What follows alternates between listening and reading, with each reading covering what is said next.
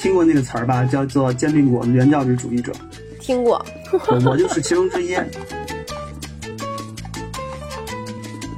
八珍豆腐用的是嫩豆腐，日本豆腐绝不能是日本豆腐啊！日本豆腐是邪教。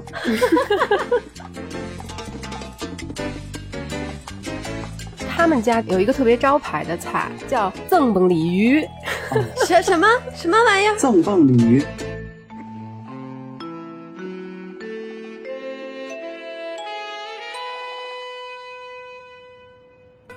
大家好，这个月我们倍儿美电台全平台的播放量已经破百万啦！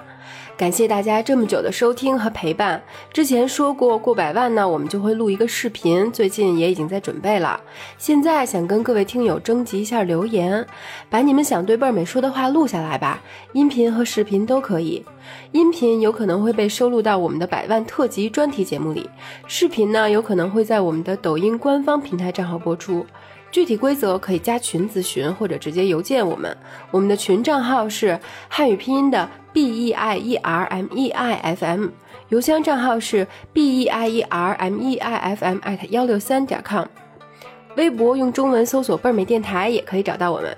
期待大家的回复。下面我们的节目就正式开始啦！大家好，我们是倍儿美电台。我是对天津美食非常服气的北京的太阳羊。大家好，我是曾经为了吃天津美食，骑着一个两轮自行车骑了两百公里到天津吃饭的瑶瑶。我去。Hello，大家好，我是最近滞留在北京回不了家乡的天津市民苏先生。天津市民。我们这一期请来了一个特别可爱的嘉宾，是苏苏。苏苏呢，是我的前领导。对，苏苏同学是天津的男生。然后，因为我第一次认识他的时候是面试的时候，他就面试了我，然后把我带到了现在的公司，大概在七八年前。这么长啊！对，真的很长，认识很久了。但是苏先生一直觉得我对他不太不太恭敬，但真的没有。今天看来你俩要 battle 啊！就是我们两个人虽然可能就是会偶尔 battle 一下，但是我个人以以北京姑娘的这个身份啊，我对天津美食其实是真的非常非常服气的。为什么这么说？因为从好吃来讲，我觉得天津很多的餐厅踩雷的几率是非常低的。首先，我们之前聊过北京是不是美食荒漠这个问题，然后结果那期呢，就是约等于一期打脸的节目吧。然后，那究竟是不是呢？对，然后那期其实就提到了天津美食，大家还对天津美食都挺服气，然后也挺感兴趣的。我们也有一个自己的听友微信群，然后那个群里面现在越来越多天津的听友。然后我们聊到天津美食这个话题的时候，大家就是。噼里啪啦开始聊起来了，聊的个哈喇子直流。瞬间不敢说了，没关系啊，大家肯定吃的都不一样嘛。我可以先聊聊苏苏，因为其实他对于我的印象，他不是一个特别天津的天津男生。就是比如说咱们群里边的天津大哥们，都是那种就特别哏，然后说话也特别哏的那种。但是那叫哏儿，不叫哏。哦，为什么？叫哏儿是吗？哏儿。哦。那那个说相声里面那个叫哏啊，嗯，你要说一个人用形容词形容他，叫哏儿啊，是哏儿，哏儿读啊，不是哏读。对，但是苏苏他本身是一个射手男，然后他有时候又有一点。嗯，怎么说闷骚合适吗？这么说自己的前领导，但是会有一点闷。但他其实本身对一个城市啊，或者是对呃生活的观察力和洞察力是非常强的。在录这期节目之前，也请苏苏给我们列了一个呃餐厅的一个清单，里面大概最少吧有十六家的餐厅是与天津美食有关的。但是我其实很想从天津的早餐先开始聊起。是天津早餐也是我去天津的原因之一吧。哎，我先问一下苏瑶，你当时是怎么想的？骑那么久啊，二百公里？其实不久，一天就到了，你都不用起很早就骑到了。然后我是直接从我家就是京西一直骑到了天津的那个天津之眼。它不是有一个巨大的摩天轮，正好到它晚上开灯的时候，得有十年了吧？就是骑到的时候，它正好开灯，还挺漂亮的。然后就是在那儿一直无限吃。但是其实我吃的最好吃的，还真的就是他们的早餐。嗯，不管是去店里吃，还是随便在路边找一个地方，就随便吃，都挺好吃的，就吃到你中午都不饿的那种那种程度。哎，其实我觉得好像北京人最早接触天津的早餐就都是煎饼。嗯，是，对吧？嗯。然后结果后来前几年在网上开始传说天津人。真正吃煎饼果子是跟咱们都完完全不一样的，他们是要自己拎着鸡蛋去楼下的那个煎饼果子摊儿，其实是最好的。这块可以请苏苏给我们讲讲。就是自己带鸡蛋会便宜，慢慢就演变成鸡蛋代表着秩序。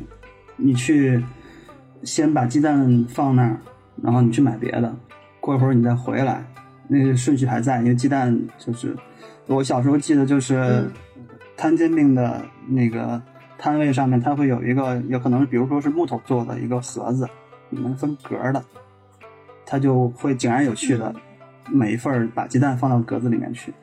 老板按照那个格子顺序，再加上他个人记忆力都很好，他就顺着来。就谁家的鸡蛋，嗯，现在不太常见了。我记忆里面小时候看的是，鸡蛋都是颜色呀、高矮胖瘦、大小全都不一样的，有红皮儿的、粉皮儿的、白皮儿的，嗯，然后。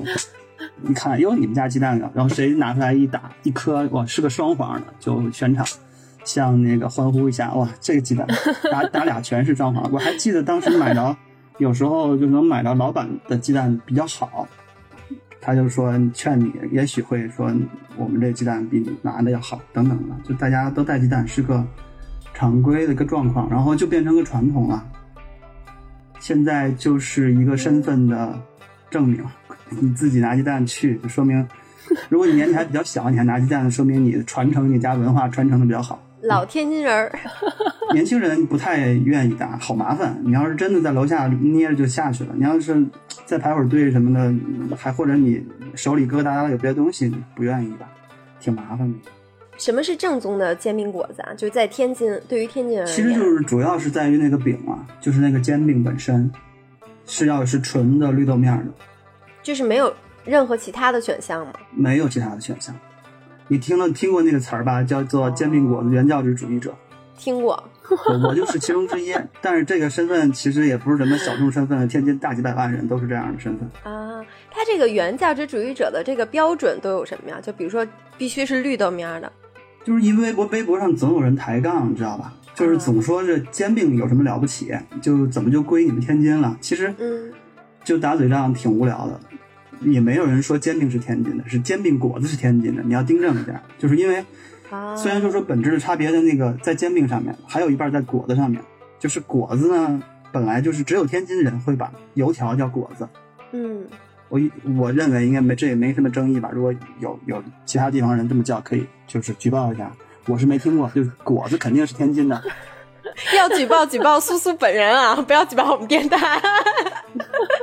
所 所以就是这个杠抬在哪儿？就是有其实好多天津的人不太就是屑于抬这个杠杠，是因为比方说山东也有煎饼，或者是那个加州也有煎饼，或者外国哪儿都有煎饼，你随便里面放什么都行。有人就是打架是因为你非要我里面再放生菜、放肠，或者放乱七八糟的东西，天津人看了不高兴嘛。嗯，不高兴在于就是你非得他说他是煎饼果子。你可以另起名字嘛，比如说你叫通州煎饼，或者是，或者就叫煎饼生菜，就没人去去跟你犟。你非得说你这是煎饼果子，那就只能抬杠了。就我也不知道该怎么表达我的愤怒啊！这个 我就觉得最近这几年好多了，我就想通了，就没办法。所以煎饼果子是一个天津名词，名词。嗯，在我看来，那能就是具体说一下原教旨主义的煎饼果子到底是有哪些？就是不能被撼动的部分。呃，其实整体上来说是那个口感和味道、味觉叠加在一起的那个瞬间的判断。你比如我刚来北京的时候吃煎饼，因为北京的煎饼那个面基本上都是白面。嗯。哦，白面有俩问题。白面第一个问题就是有人呃褒义的讲，觉得它口感细腻，其实就是浮浮当当、水塌塌，然后黏糊糊，它比较软，它就是湿湿度比较大。绿豆面儿的问题就是它会非常的干燥，嗯它作为那个外皮，它里面包还有包裹，一会儿再讲别的嘛，包裹还有包裹别的东西嘛，它那个基础的口感是很很爽很爽利的。呃，我原来最早吃到的，最近没吃了，就北京的煎饼呢，我觉得在嘴里面是黏黏糊糊不利索的。然后还有一个问题就是白面其实好摊，嗯就白面你摊上去，其实很容易就成一张饼。如果你自己动手试过的话，其实纯豆的绿豆面是不容易摊的。就总之是不一样的。然后呢，果子和果篦儿或者北京这边油条和薄脆其实也不一样，差距也很大。你判断一家煎饼摊儿好不好，你要看他有没有一个常年给他服务的果子的供应商。啊，它不是自己煎的果子吗？呃，理想状态下是这个摊煎饼的人就专注于摊煎饼，他应该有一个很很多年他认可的这家果子，我可以用来卖我的煎饼果子，不会砸我的招牌这么一个地儿。一会儿我们可能会聊天津的早餐早餐铺，或者是早专门吃早餐的早点铺。大多数厉害的早点铺呢，那个老板他自己不不卖果子，哦，他会比较奇怪的在他的旁边，嗯，辟出一小块地方给那个炸果子的人。那个炸果子的人，比如说你你在一个小窗口买票，你说我要这那子的，也 A B C D 点完，果子要去那儿重新排队单买，这是天津早点的正正经的常态。然后那个炸果子的人，他可能起得很早，在开始零售之前就已经把批发给煎饼果子摊的那个果子，还有果篦儿都取走了或者送去了。所以那个果子和北京的味道是不一样的。北京的果子从饮食上应该，我觉得从营养上可能比较健康，就是颜色比较浅，然后口感，哎，我不知道该怎么形容。反正天津的果子是更有咸淡味儿的，是是本身有滋味的。我们比方说会主食卷主食吃，就大饼卷果子直接吃，那个果子是可以带来滋味的，它像是一一道菜一样放在主食里。它虽然它自己也是碳水。你说回煎饼果子，就是有基本基本的元素，就是你要是绿豆面的，你得不能放乱七八糟的一些蔬菜、肉，然后调料酱，嗯、就是那个边界是比较清晰的。有些人连香菜和芝麻都不能都不能接受。不是我我没理解啊，就他那个嗯正正宗的调料酱啊，还有什么葱花啊、香菜啊，本身都是能放的嘛，包括芝麻。很多人不放香菜和芝麻，但是放哦香菜和芝麻属于最大的妥协了，在我们这教派里的教义里面 那调料酱是甜面酱吗？是面酱，对，就是面酱。天津人应该不太说甜面，甜面酱应该是北京人常说的一种说法吧？甜面嗯，酱就是面酱。就是面酱和辣酱，也有有有的也会放炸的干辣椒。它那个味道呢，就是呃有绿豆面的味道，加上鸡蛋嘛，嗯鸡蛋敷呃敷在那个绿豆上面出现的那个味道。然后不同的摊煎饼的师傅那个手艺有一个巨大的问题，就是他那个火火力，嗯然后他翻面儿的时机的掌握，然后他涂的那个酱，也许是他自己微调过的，不一定就是说从外面买来直接就用了。然后辣椒可能也会有不一样的，就把这些基本的环节都做好，它就会好吃。因为那个干比较干爽的，嗯，绿豆面儿的面饼裹上那个鸡蛋之后呢，它在单面儿其实是有那种柔软的口感的，就鸡蛋的口感嘛。然后鸡蛋上面呢，它裹的是啥呢？是那个比较脆而且能够挺阔的那个，就是咬下去不是一咬就就碎的那种，比如比如果篦儿吧。薄脆呢，就我觉得会比较细碎，果果篦儿还是比较就是力度的那种脆。完整。对哦，你整个咬下去，它就是一个多层次的一个口感，很很口感其实是挺丰富的。然后我自己是喜欢要熟葱，有人就会要要生的葱花，那会更那个什么一下。熟葱是不都是撒一下生的葱花吗？熟葱是这样子，熟葱是你你摊完面饼之后吧，然后你把嗯鸡蛋放下去，他把他用那个小那叫啥小小推子一样的东西把它豁开，把它转了转圈转开之后，这时候就会把葱花撒上去，然后它翻第一次翻面的时候，那个葱面就会朝下了，就会把它一定程度上熟一点。葱花是几分熟啊？七分熟的葱花，我说的不一定对啊，我们天津也会有那种，因为它简单有。我觉得就是，我是觉得，因为这个配方其实一点都不复杂，所以就在整个天津市，特别是市内六区，这个共识很强大，所以就造成你去哪里都能吃到味道还不错的。哎，网上有一个说，对于每一个天津人来讲，觉得最正宗的煎饼果子摊儿就是在自己家楼下，嗯这个是为啥呀？嗯，怎么说呢？我觉得就是因为它的关于这个东这个东西应该是什么样子的共识很程度很高。啊，所以它那种它那种好吃，就自家楼下楼底下这个好吃，不是因为这个东西容错率高，其实它容错率挺低的，就是你必须按照刚才我说的那东那套来，它是因为呃误差小，就大家都这么做，然后你常年吃这个东西呢，你对它的那个品味的能力比较敏锐，你能瞬间的分辨出差异来。就外地人来可能觉得每每个地方可能都差不多，但天津本地人会知道哪儿不一样。而且这个楼下呀，其实不是说楼底就那一家，楼底下可能有十家呢。煎饼果子覆盖的哦，说十家有点夸，有点夸张，可能有三五家至少啊，是有三，你家楼底下有三五家卖煎饼果子的是正常的，然后每家都会有人排队啊。所以你说自家楼底下就是一种，就是一种大而化之的，就是骗外地人的一种说说辞吧。其实每个人都有自己喜欢的，我自己喜欢的这个我给你们推荐的那家，其实连大众点评上连连这个店名都没有。嗯，它在哪儿啊？你在大大众点评里面键入“品味正宗纯绿豆煎饼”，它在西湖西湖村大街和双峰道的交口向南大概一百米。向南这就不是天津说法，反正不太好找。那苏苏，我我有一个问题啊，就你来北京之后想吃正宗的煎饼果子，你能找得到吗？好像北京有一两家是来天津开过来的，哦、只有一两家就是？相对网红一点或者连锁一点的，是南楼还是我我忘了，嗯，我没去吃过。嗯，你能接受吗？就是你吃能吃吗？那怎么叫接受呢？我要说我要说我根本咽不下去，那有点夸张了。啊，饿的时候也能，就是当粮食吃喽。毕竟你知道那天我要在我们家楼下点点，就突那天突然想吃煎饼了，然后我看、哦我发现现在有各种什么紫米面儿的、糙米的、五米有五谷的，然后还有绿豆面儿的，然后还有黑豆面儿的。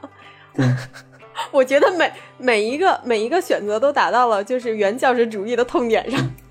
对，其实也有这种，就是其实天津人没那么就是较真儿，非得说就是他们，比如我家里面有亲戚朋友，他们也买这种，但他买的时候他心里是清楚的，我买我现在买的不是天津煎饼果子，我就是想尝一个杂粮或者其他的什么味道的，是是啥味儿。然后比如我吃七次，我可能只六次还是要吃我自己传统的那个嘛。啊，哦，所以网上网上网上抬杠就只是抬在说，就非得不服气，非得说是煎饼果子可以做成那样。然后我作为天津人你们一小撮的意见就是说，你们就做成那样没没关系，OK 的，你们起个别的名字，这啊这事儿就没有就没有什么矫情可犯了，就是这么简单。明白了。当然也无所谓啊，就是现在这两年就好了。我也我小时候就经常跟别人打打这个架，嗯，也是一个愤怒的网民。现在不了，现在不了，挺好的。因为我我因为我一直对天津早餐有一道菜是我就是本人特别喜欢的，但我肯定是念的，每一次念都念不对，叫嘎巴菜。本地应该怎么念啊？锅巴菜，嗯，锅巴菜，嘎巴不应该是嘎巴菜吗？就是嘎巴菜。嘎巴你用普通话说就是嘎巴菜，啊不，要把那个“巴”读重音。嘎巴菜，对吗？对，对，可以。啊，因为就是很多年前，可能大概是我上大学的时候，那会儿有一年的平安夜，我跟我特别好的朋友他们去天津有演出嘛，然后我们就一块儿去。那天就是平安夜晚上演出之后，我们是打算第二天一早就坐高铁回北京，但是我们就在那个火车站后边有一个 小宾馆里边，然后我们就通宵聊天嘛。等到早上起来是一个冬天的早上，又特别特别特别的冷，我们就在后面找了一个也是没名儿的小店儿，然后它有那个嘎巴菜，然后我们就点了热腾腾的一大碗。对，然后它怎么形容呢？它里边其实就是绿豆面儿做的，摊的一个饼切成丝儿，然后浇上卤。对不起啊，苏苏，是卤，对，是卤。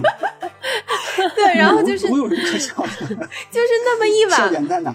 就是那一碗让我没有办法形容，就是它到底是，就是归类归类于哪种主食？比如说我们都会说什么米饭、面饼这种，它都不算，但它真的很好吃，嗯它也不算汤。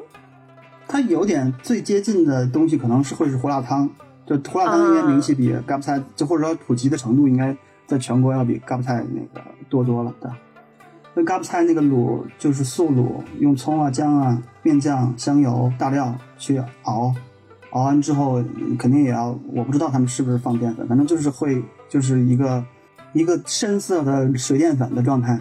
然后呢，就是它里面放的那个锅巴，不是切成了像条状的，嗯，有的有的是平平行四边形，有的是菱形，有的是就是细碎的那样往里放嘛，就一一口大锅里面全是卤，然后把这个锅巴撒进去，像烫一烫似的，走个流程把它捞出来，放盛到碗里，然后放一些呃麻酱，然后腐乳，天津叫酱豆腐，北京叫酱豆腐？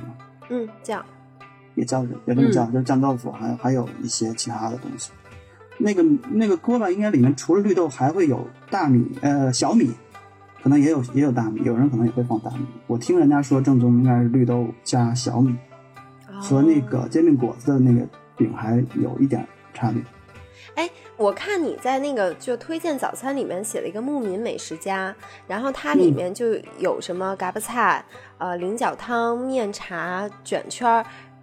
对，嗯，那那我们就聊聊这家餐厅吧。牧民美食家是在我从小到大生活的那片区域里面就很老牌的一家餐厅，它的早餐就是那种一站式的，嗯，在点评上都能搜到。我其实今天我搜我放的这些，其实大家都能搜到，包括你去什么 B 站、小红书哪儿去找这些，都有大量的那个博主说这些东西，其实也没有任何信息差可言，只不过就是。刚才那个煎饼果子也在西湖道，在西湖道的，呃，地图直视的话可能是右侧，其实就是东边。这个牧牧民美食家要更靠西一点，在西湖道的向西的一片居民区附近，他每天早上都人非常多排队。然后你刚才说的嘎巴菜，菱角汤就是回民的那牧民的那种馄饨啊，天津。或者天津叫云吞，天津的馄饨分成小馅儿和大馅儿，小馅儿叫馄饨，大馅儿叫云吞。云就是天上一朵浮云的那个云，嗯嗯嗯，飘在碗里面，就像云朵一样。面肠是你喜欢吃的，然后卷圈是用面炸的，里面有素的馅馅儿。嗯，呃，卷圈就是天津小吃里面不怎么出圈的，知道人相对少的，特别推荐，特别好吃。就在家这家店呢，就这些每一样你都能找到专门卖只卖这一一样的这个小窗口或者小摊位。去这个牧民美食家的好处就在于，你可以一站式把它们全吃了，而且每样味道都是在水准之上的。啊，瑶瑶，你当时骑着骑了两百多嗯公里、到了天津，你吃到这些了吗？应该都吃了，但是我全部都是盲吃的，我完全就是没有目标，然后骑着车随便到处乱走，然后包括自己住的那个酒店楼下呀，然后骑到各种地方，就一一直在吃，但是一直都没有吃过什么特别大的那种菜，只吃了一家大菜，其他的全都是一些小店，然后小摊儿。但是我刚才听苏苏说这些的时候，我突然知道我为什么爱吃嗯天津菜了。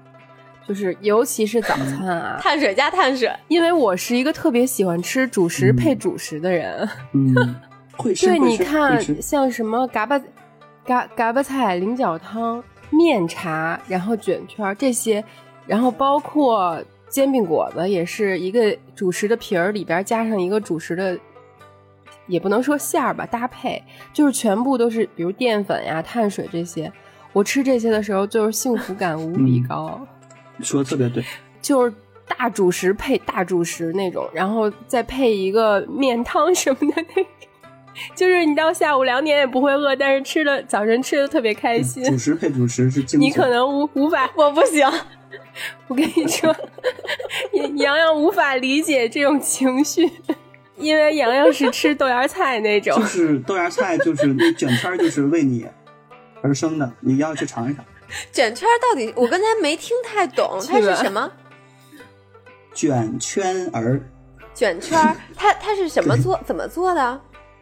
它你知道天津的那个饺子馅儿或者包子馅儿里面有有一道叫做津味儿津味素，就是素馅儿，就天津味儿的一个、一种素馅儿。那个素馅儿里面就是它会放酱豆腐，就如果你接受酱豆腐这个味道的话，接受，你就。会觉得它有一个特别的一种香味儿。具体的配方我我也没做功课，我也不知道，因为就是有点太熟悉了，没想去研究它到底是啥。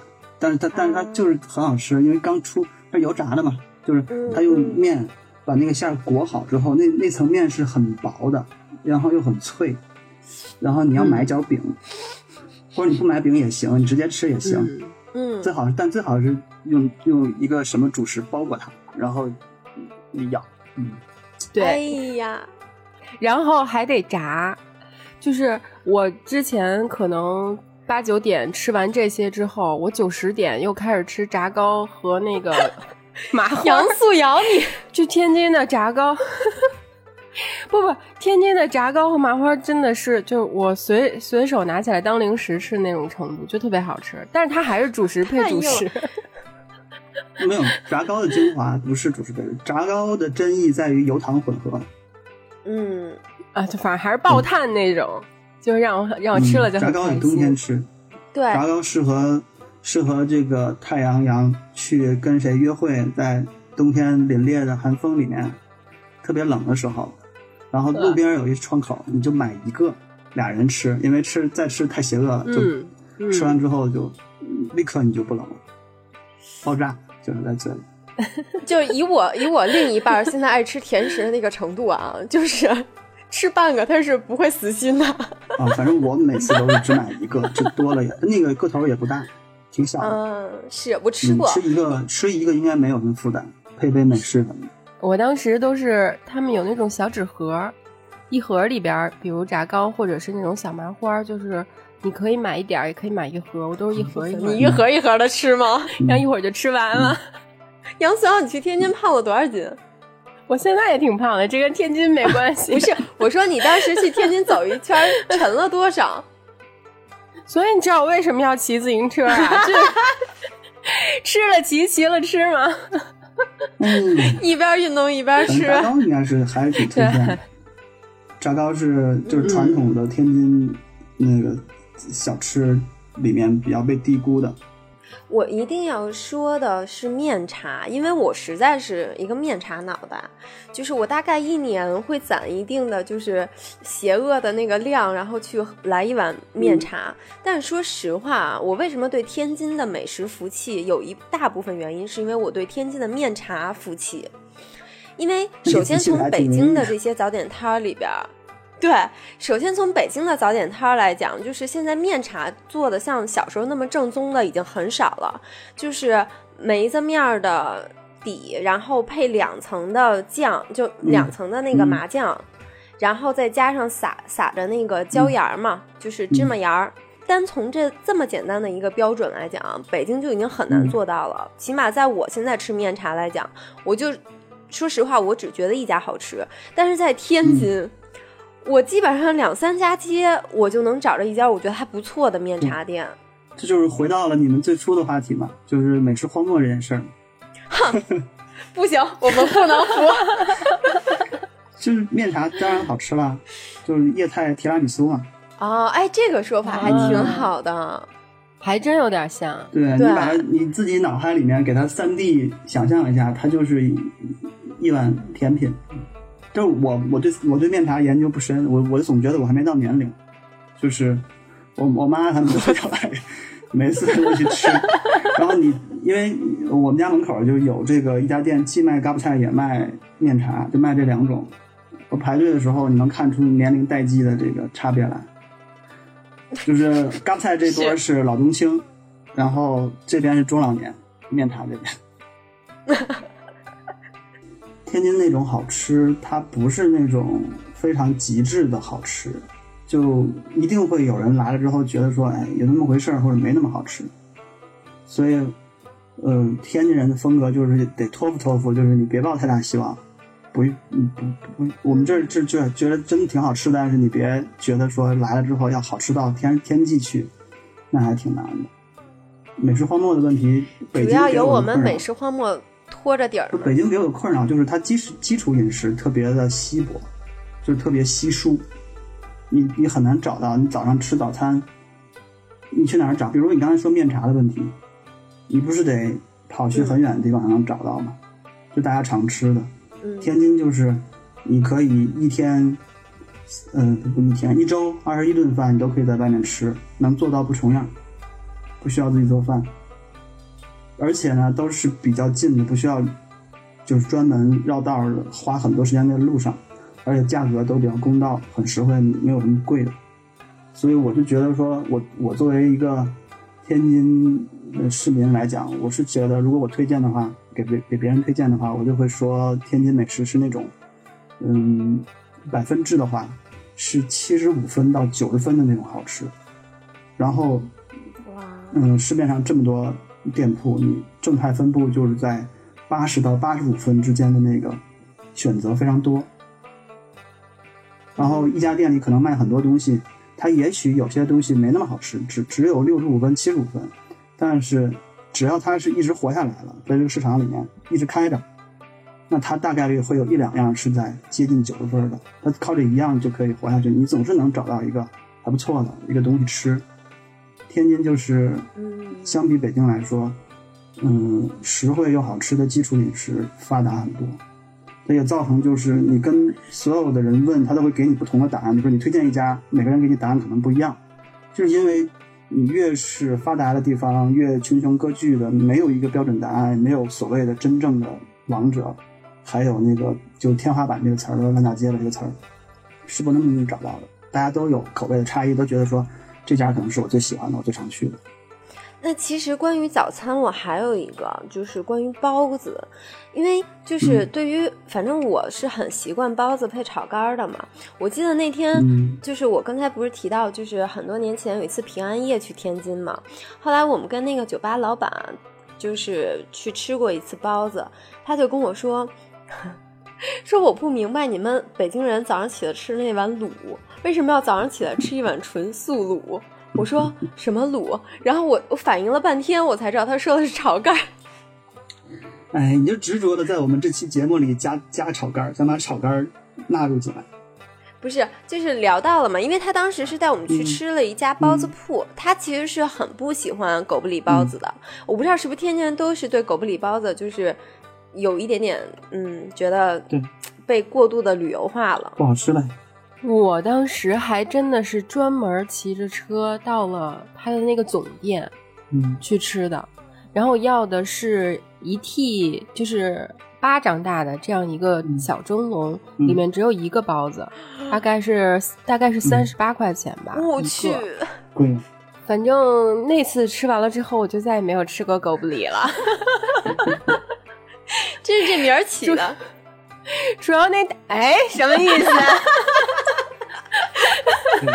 不好意思啊，其实它好不好吃对我来说都并不是很重要，嗯重要的是我那几天在天津一直，不管是在小摊儿，还是那种小窗口，还是饭馆儿，其实遇到的天津人，不管是老板还是服务员，态度都特热情。他听你说就是不是天津话的，他还会跟你聊几句。但是狗不理那大姐，她真的是翻着白眼儿把那个包子给我们端上来，然后啪往桌子上一一扔，就是你爱吃不吃，确实这名儿起的没错。就完全吃完了再也不想，而且它还是总店，它全国总店。当时其实狗不理还没有那么就不好的名声，但是吃完那次，我真的到现在为止再也没有吃过。现在早就没人吃了还有人吃吗？我不知道。哎，是苏苏在以前就是狗不理包子，在不知道多少年前，在天津人的就是美食餐单上，其实是有一席之位的，是吗？嗯，有吧。首先是它肯定曾经好吃过，这是确定无疑的。但是它什么时候变难吃了呢？这个就没人能考证。我我也查过，原来好奇过这个问题，跟朋友聊什么的。他们嗯，我们年龄相仿的，就觉得可能依稀小时候是吃过好吃的狗不理的，但是呢又比较模糊，没办法，就是说召唤回这个回忆来。它最大的问题在于，狗不理好吃的时候，市面上那些便宜的包子也好吃啊。就它不是说那个过程是说原来只有狗不理好吃，后来狗不理难吃了，别的包子都好吃了。它是它不是此消彼长，它是它是别人都挺好的，它就完蛋了，这么一个过程。自己落寞，然后又宰我表演自己杀自己。宰宰游客又宰的比较狠，又给天津人丢人。嗯之前是在狗不理有什么负面新闻一出来，我们朋友圈里都是大快人心，都是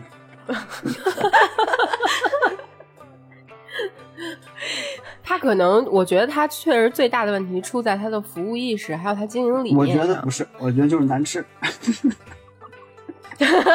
对，就就因为他经营理念问题，他如所以他果还那么好变难吃啊，你会觉得他那服务态度可好了，就是上赶着要去要去体验那个服务态度去。他主要还是因为难吃。哎，这个这个倒是确实，如果它好吃的话，我对嗯服务态度也就算了。你你爱搭理我不就搭理我，不爱搭理我也没关系，反正你东西好吃就行，我买也对有好吃嘛。有两家一样好对吃的，然后这这狗不理是个名牌，然后服务态度还特别差，你肯定就愿意去特别差的，想想见识一下。这个嗯，哎，说的我想我也想去狗不理总店见识一下他那白眼翻成什么样。你试试，反正就是当时就想出去那那种那种感觉它主要。还是贵。它如果降价的话，你会觉得还行，就是也有偶偶就被骗的没有那么难受，偶受。尔有人会跟我说，啊，我去天津了，然后去吃了狗不理了，我就心里面一紧。然后他说我吃的还行啊，没你们说的那么差。我说，我说您真有钱啊、就是那你挺不会吃的。对啊，你三十块钱吃一个包子，然后告诉我，哎，这不还行，没有你们说的那么差。我说，哎，我说下次你把钱给我。哎，那苏苏给我们推荐一个就正经的，你觉得好吃的包子铺吧？就是肯定狗不肯定不是狗不理包子铺了。还是在西湖道上。哎，你怎么跟西湖道这么亲近呢？嗯，我稍微给你链接一下，就是西湖道是我从小到大长大的地方，小学、中学，然后大学都在这附近上的读的。然后呢，天津有有大概五六七八个主要的嗯市井美食聚集的这种区域，西湖道是其中之一，甚至可能是名声最大的两个之一或者三个之一。你去点评里面搜西湖道的笔记，或者是小小红书上面搜什么推荐这条街的，会非常多，我就不赘述了啊。就但是西湖道上，嗯，它比较方便，就是你能在这条街上，因为天津不是一个给你各种什么奇观呀、然后刺激的那种旅游项目的那个，或者是自然上面的、人文上面也没有那么多。就最好的旅游天津的方式，其实就是很松散的逛一逛，然后吃一吃。西湖道的好处就是你能在一个方圆大概五公里这么一个范围里面，能把该吃的吃七七八八。那那聊聊姐妹包子铺吧，这家店是开了多久呀？为就它真的是一个听起来并不太好吃的包子铺。就是开了好多年了，就一直活下来，一直开的很好，越开越好。然后他开了，我印象里至少二十年了吧，我吃他的记忆大概有个十五六年，甚至十七年。然后他在去年还是前年的时候，竟然开了分店，就他在前二十年历史里面就是那一家店，然后突然间开分店了，但他也没有很多分店，因为天津大多数这种嗯好吃的东西，它没开分店。姐妹包子铺就是在西湖道过了天津的叫做中环线，在旧的认识里面，相当于北京的二环，就是之后在一个居民区的嗯附近的那个马路边上，呃，是一种类似类似临建的那种房子，呃，餐餐厅的环境挺破的，但是比较，但是他自己做到简洁干净啊，就很纯粹的好吃。什么叫传统的天津包子？首先是水馅儿，就是它的水水呃馅儿，它是有汤汁的，但是它的汤汁没有灌汤包那么多，就没有说灌灌到汤那个程度，就是你能喝一大口，没有那么多。但你咬的不方便，你咬的不不谨慎的时候，它还是会喷到你身上，或者是烫上你。如果刚出锅的、刚出笼的，那个汤汁在里面，就是水馅儿嘛，那个汁汁水在里面会从反面浸润那个包子皮。哎呦，然后它的那个包子皮那个面儿呢，又是半发呃半就是接近死面儿的那种，就不是发面的。一般的大包子不是发面的，就是说宣很宣腾的那种，呃那种嗯大白的状态，就是砰砰的，要膨胀的状态嘛。天津的包子正宗的那个皮儿是收敛的，呃，包括那个褶儿，它的因为这个皮的那个质感它是清晰的，然后姐妹包子我，我已经有因为疫情的关系，我已经有半年多没吃过了。我原先每次去都专门数它的那个褶，它确实就是十八个褶。传说就是他的师傅最早在天津的传都市传说里面，有很多包子铺的师傅都是从狗不理出来的，咱也不知道为什么狗不理 有那么多那个师傅，这里面也许有真的，也许有假的，我不太清楚。但这家呢也是有类似的传说，可能不未必是狗不理，可能是某个国营的老的那个包子铺出来的。虽然我刚才说好多，就是我对天津美食服气，但是有一有有一个我是不服气的，就是炸酱面。啊，那就是如果说啊，煎饼果子对于天津人来讲是楼下的最好吃，但是炸酱面对于北京人来讲就是自己家做的最好吃，嗯对吧？就一家儿一个味儿嘛，嗯就总是这么说。你而且大家比如说去外面餐厅吃炸酱面，那很可能就是自己太懒了，根本不想做，或者爹妈不想做了。哎，那就在外边凑合吃一口，嗯但是吃到不管吃这家炸酱面有多棒，嗯，都觉得不如自己家做的好吃。嗯，但天津炸酱面跟北京炸酱面，你就是有什么区别吗？你吃起来？酱不一样，酱不一样天津的面酱跟北京的面酱是不一样的。天津的做酱的品牌叫利民，就是利国利民的那个利民。啊，嗯北京不是六必居嘛，是吧？你们必须要用六必居。是，北京的酱其实，呃，在我们之前的美食里面，最后我我姥姥给过一个炸酱面的配方，就是它是那个比例的。但天津炸酱面我还真没吃过，它除了酱不一样，就它也是分，比如说有猪肉丁儿，还是说鸡蛋酱吗？就它有这种区分吗？天津不太吃鸡蛋酱，应该在我印象里，我们家不吃鸡蛋酱。那你为啥就是推荐这个叫什么九合居炸酱面馆？它名字叫炸酱面馆，但是我去吃的时候是吃它的那个打卤面。打卤面我也不服气，打卤面我也不服气。嗯，是天津捞面吗？天津捞面，天津捞面里面有有一道哦就是自己在家做起来比较麻烦的是那个糖醋面筋，特别好吃。糖醋面筋是把面筋切细了，然后炸炸到很酥脆，然后裹了酸甜口的酱汁儿。我经常点外卖的时候，找一家卖炸酱面和卖天津老味儿那个捞面的店铺，我就点一盒糖醋面去吃，回来当那个零嘴吃。我在天津吃的不知道正不正宗啊，只是我偶尔碰上一家，我觉得还挺好吃的，就是路边儿的，就是他会给你一碗面，然后这个、这个面这个面你是可以续的，然后那个卤就是这一份儿捞面里，这里面有三种卤可能，比如西红柿或者一个菜的卤，然后再加一个别的卤，然后你可以把它弄到小碗里那样。就是对主食有偏好的人会非常喜欢这种嗯吃法。哎，我听着直流口水。对，因为你比如在北京吃一个面，你可能只能要一个西红柿鸡蛋或者一个炸酱，吃完了也就就是单一口味嘛。嗯，他那种我还挺喜欢的，在北京我没见过。嗯，我觉得天津就是你应该，我觉得应该这么讲，就是天津的炸酱面呃，跟北京是有差异的。喜欢吃炸酱面的人可以去尝尝这个差异，不一定说分出谁好吃来。我们家做的我也觉得比外面的饭馆好吃。它主要是炸酱面这个东西卖不上价格的话，它就是材料，也许肉给的特别多，或者是小锅大锅炸出来不如小锅的香，种种原因导致。我觉得主要就是小锅的肯定会比大锅的好吃。炸酱那个酱，它如果当一个饭馆的酱去卖，它肯定不会每个都小碗给你干炸。呃，但是那个打卤面是好吃的。因为天津原先风俗就是结婚的时候要吃喜面，喜面里面就会有红粉皮儿和糖醋面筋。红粉是加了，也许是食用色素，不知道是从哪来的颜色，红色的粉皮儿，火龙果汁儿就很好吃。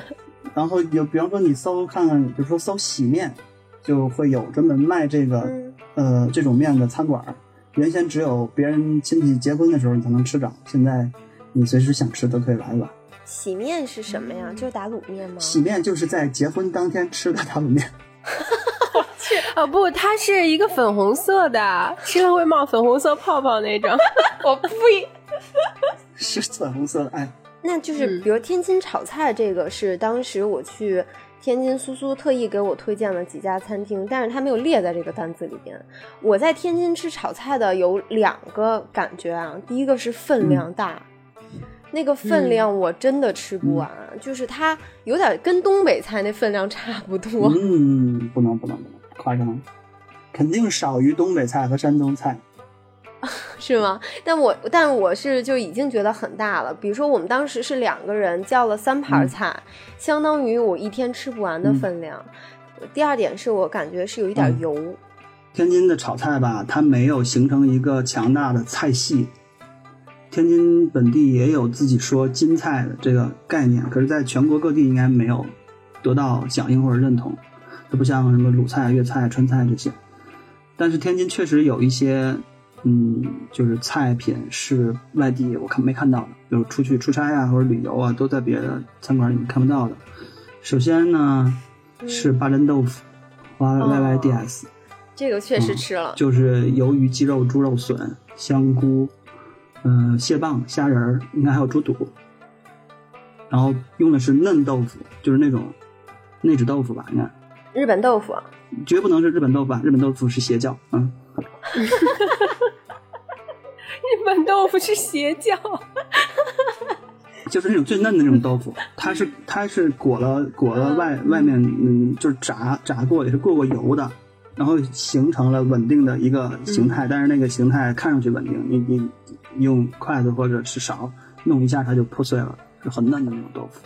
然后这八刚才说的那八种调料，我我在北京吃过 日本豆腐做的八珍豆腐，专门吃了一次邪教，我还以为那个是正宗，结果后来我去天津吃，发现不是那那么回事儿，属于礼崩乐坏的八珍豆腐。还有别的吗？就是别的地儿没有的炒菜。嗯，我自己吃的特别过瘾，但是很寒，有点加引号的寒酸的，就是毒面筋。你好爱吃面筋啊？哪个毒啊？孤独的独，就很孤独的一盘面筋的那个独。但好像吓我一跳，我以为你跟云南人一样喜欢吃正字应该是那个，就是竹字头一个马那个独。啊，我懂了。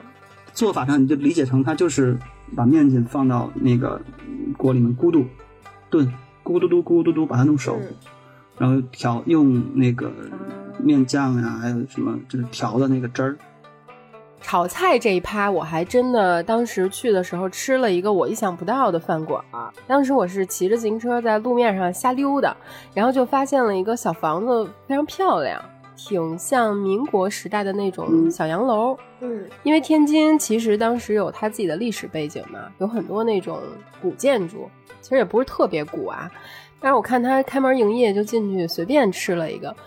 我首先特喜欢它的那个装潢，就是真的像民国电影里面绿的墙，就是那种有点墨绿的那种，嗯，然后里面全都是棕红色的那种木质的家具，然后有那种民国时候的台灯。水晶灯，然后红色的重丝绒窗帘儿，哎呀，就一看有点王家卫，有点拍电影儿。因为我当时去的时候，那边就基本没什么人，嗯只有我一个人在里面吃，可能过饭点儿了。叫什么呀？我当时都不知道叫什么，就只是进去 吃了个饭，后来才知道那个地方叫曹公馆，哦是当时曹锟的一个府邸，然后是他应该是几姨太四姨太吧，嗯当时的一个别院。然后他老年的时候，曹锟是当时民国的最后一个总统吧，他当时生活在天津。嗯那他的四姨太应该是二十岁的时候嫁给他，他当时已经快六十岁了吧？他四姨太年轻的时候是一个京剧演员，那饭馆里挂着好多四姨太年轻的时候唱京剧的照片，还挺漂亮的。然后他们家有一个特别招牌的菜叫赠蹦鲤鱼，哦，什什么？什么玩意儿？赠？蹦鲤鱼，赠蹦。那个字儿念赠，赠。对。对，赠蹦鲤鱼，我无法形容它是怎么写，就是一个不常用字，生僻字。应该是上面一个四，下面一个呃曾经的曾，四四层。我当时就觉得这个字让我很感兴趣，然后就点了一道这个菜。嗯。有点像糖醋鲤鱼，但是比那个要好吃，我觉得它外面更酥，然后里面更嫩，嗯味儿更重一些，就是酸甜口的。对。然后后来我就跟他们聊，它为什么叫赠蹦鲤鱼？哎比我说的好。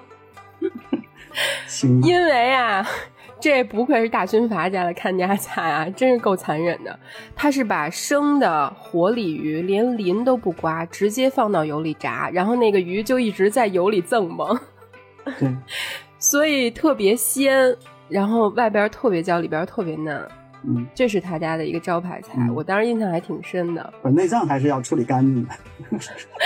然后对，然后他家其他的菜我印象比较深的就是有一个叫二他妈妈的糖饼，呃二他妈妈这这四个字是有点有点儿是音是正，后面就糖饼不太对。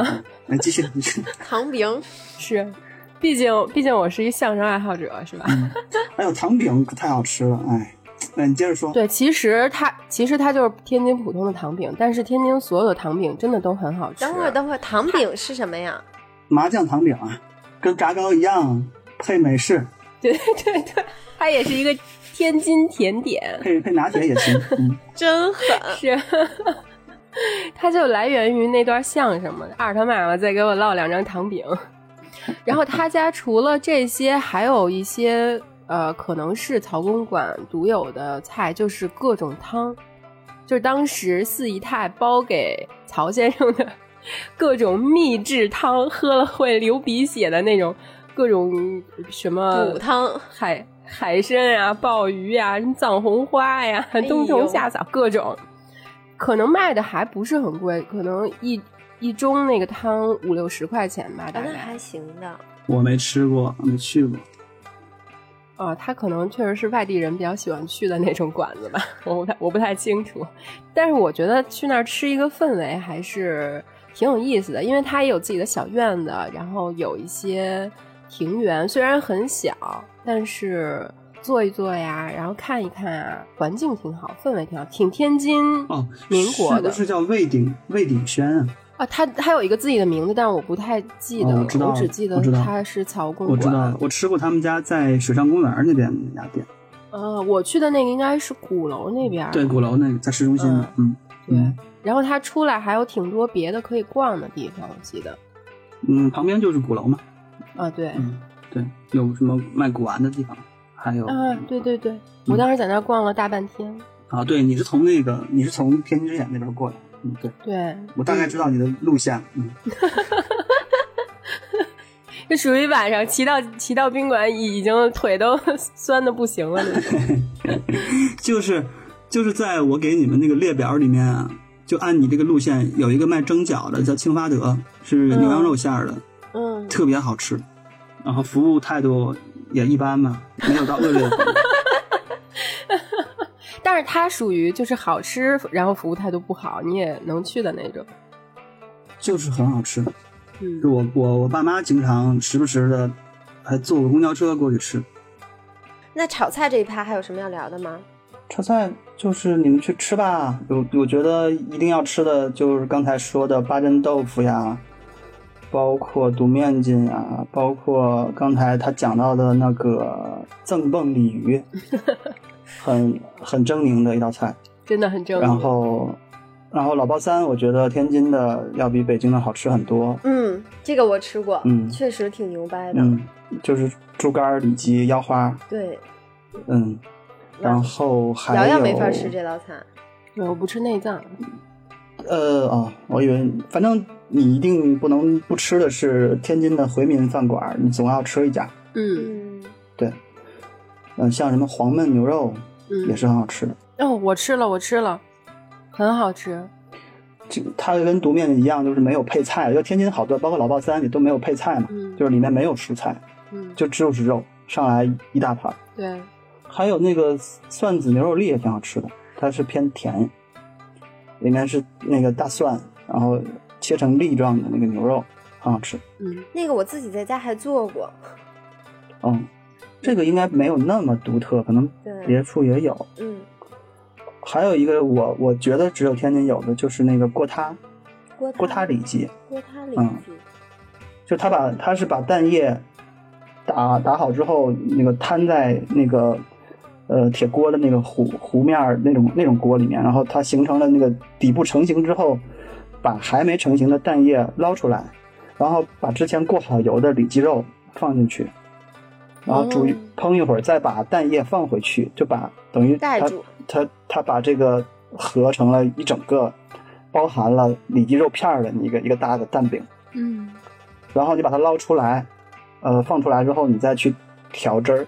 嗯啊，我漏了，就是你要颠一下勺，然后把那个就像摊煎煎蛋一样，把那个下面那个蛋液再成型，完了之后再调完那个汁儿之后，把蛋饼放回去，再咕嘟嘟让那个这个锅塌里脊入味儿，嗯，最后再收汁儿，然后再淋花椒油啥的，特别下饭，就符合你说的下饭的标准。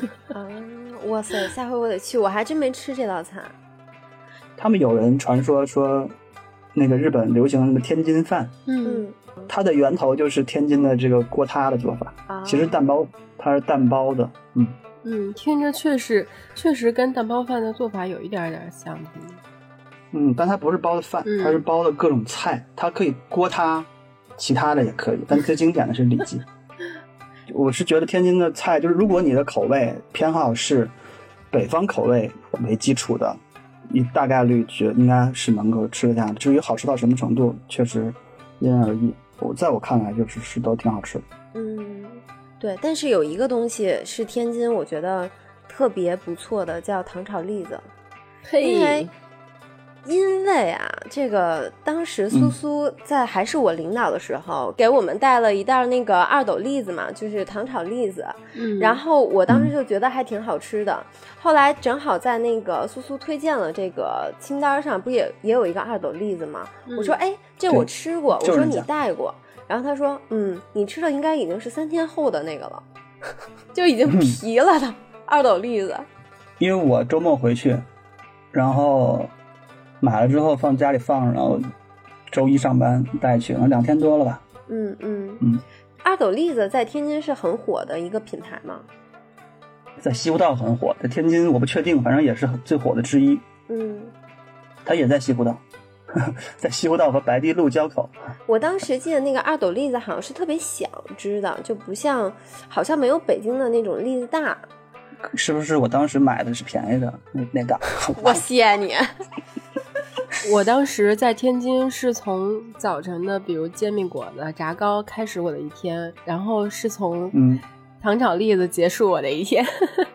我就是嗯天黑了，骑着车回来，然后他们都是那种小窗口，然后买一铲儿，就就一小铲儿，正好晚上够吃，必须吃那个热热的。如果凉了之后，它里边那层皮就会不好剥了，对，那口感就不好。而且我买到的也确实都是比北京的栗子要小。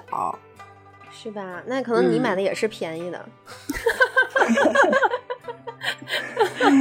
哎，不，它主要是品种，就是天津卖栗子也挺多，到秋冬秋冬两季，嗯就是你要看你能进货进到什么样的栗子，我不太懂，但我个人的理解就是，它优先保证的不是个头，嗯而是那个栗子的品质适合做糖炒。嗯嗯，那刚才就是我们提到了早餐，然后中餐，比如说像一些炒菜这种，包括晚餐，其实也是这些主食啊、炒菜之类的。那夜宵这件事儿，其实我觉得是每一个城市的美食密码，就是可，哦 因为我觉得在在任何一个城市里边，宵夜这种东西都是有嗯很多可以挖掘的。天津的嗯宵夜我还真的一家都没吃过。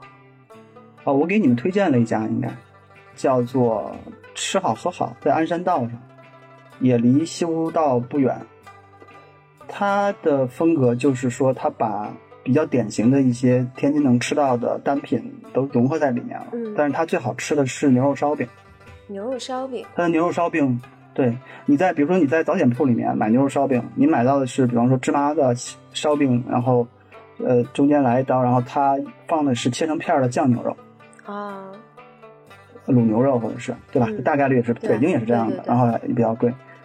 然后那家夜宵他卖的，首先烧饼是不一样的，烧饼是比正常我们能买到的那种芝麻烧饼小一小一点儿，嗯然后更厚一点儿，更胖一点儿。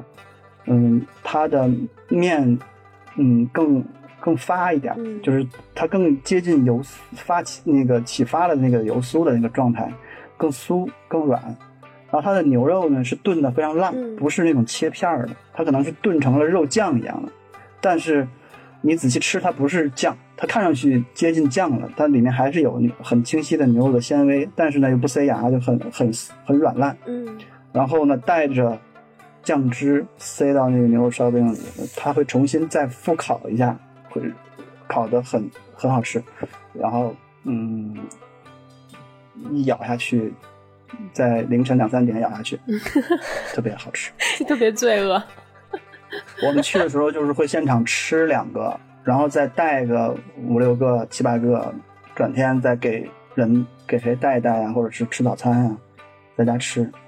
哎呀，他牛肉烧饼特别好吃，然后同时他还卖什么番茄鸡蛋面汤，还有天津的什么豆腐脑，还有乱七八糟的一些下酒的小凉菜。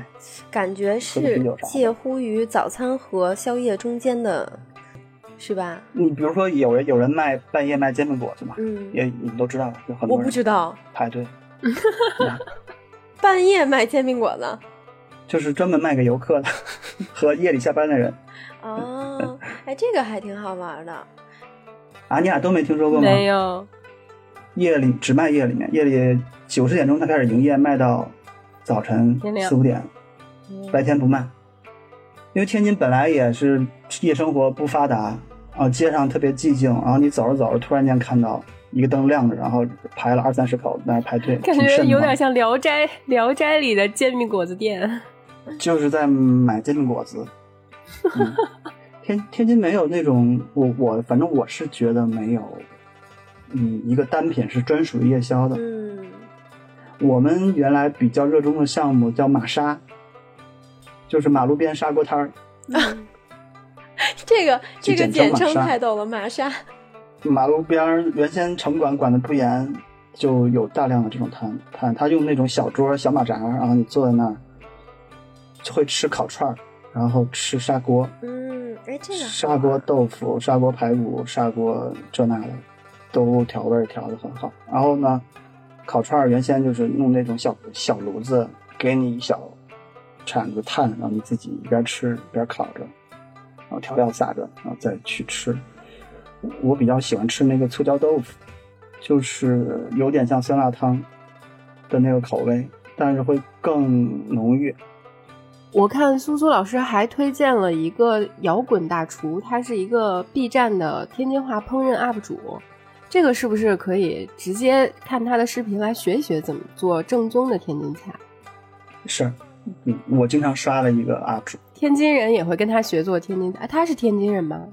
对，哦，就特别好，我觉得特别好。那他就是菜做的教程很明确，嗯，你照着来就大差不差。然后天津话，你们想学天津话还可以跟他学，哦，他是用 他的所有的解解说都是用天津话。哦，他早期应该有一些普通话的，呃，或者是不配声音的，嗯。啊、应该是没有普通话，就不配声音的。后面就是不全程用天津话来讲述怎么做这个菜，他们家他那他还有一个小狗叫应该叫咩咩，挺可爱的。有一个小狗叫咩咩，他每一 我也不认我不认识这个我不认识这个 UP 主啊，我完全是粉丝，自自来自来水的粉丝。就他做完一整道菜，嗯把那个菜端上桌，他自己会吃，嗯弄碗米饭，特别香。然后他他的小狗在他身旁待着，眼巴巴的看着，我就带入那个小狗的那个视角。我以为你带入他对面朋友的视角。那其实可以跟他一起，比如学做一道菜，然后一起做完，一起吃和一只小狗，感觉还挺好。对，，刚才我们聊到的那些，就是天津的炒菜里面的，他都教过。嗯嗯，那那您有什么之前不会做的菜是跟他学会的吗？或者您觉得他做的所有的您知道的有一个可以推荐一下的我觉得家常的家常的就是酱爆圆白菜，啊？酱爆圆白菜。嗯，可好吃了，是什么酱？就是别处也没有，外地也没有，也还是面酱。哦天津面酱是吗？利民，哦。对，天津好多菜的主线是面酱和酱豆腐，哦，像什么京味儿素呀、卷圈儿里面的要素是酱豆腐，像好多这个炒菜里面的，嗯嗯，不能缺的是面酱，包括煎饼果子里也得有面酱，嗯，可以。嗯，炸酱面里也得有面酱，跟北京跟绿皮居的不同的面酱，这个酱爆圆白菜听着就很下饭。对，特别下饭。然后锅塌里脊我也是跟他学的，我原先并不知道锅塌里脊的那个真相是真香，啥样的。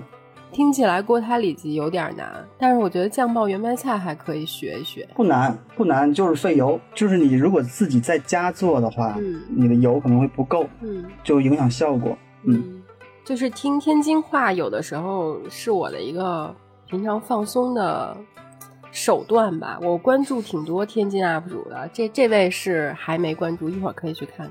还可以给大家推荐一个 叫植物春的天津 UP 主，他完全是一个天 哎，你你有吧？他这个是植物春属于大 V 了，大多数人都知道。对对对，他跟倍儿美还有一点点儿、呃没有渊源啊。就是我第一次听到的是听到他的那个天津话的视频，是叫一个“妈妈拿我倍儿没辙”系列，就是他会用天津话去配一些动漫，然后都是自己写的本子，嗯就特别特别特别放松，听起来三分钟五分钟，然后你就会特别开心。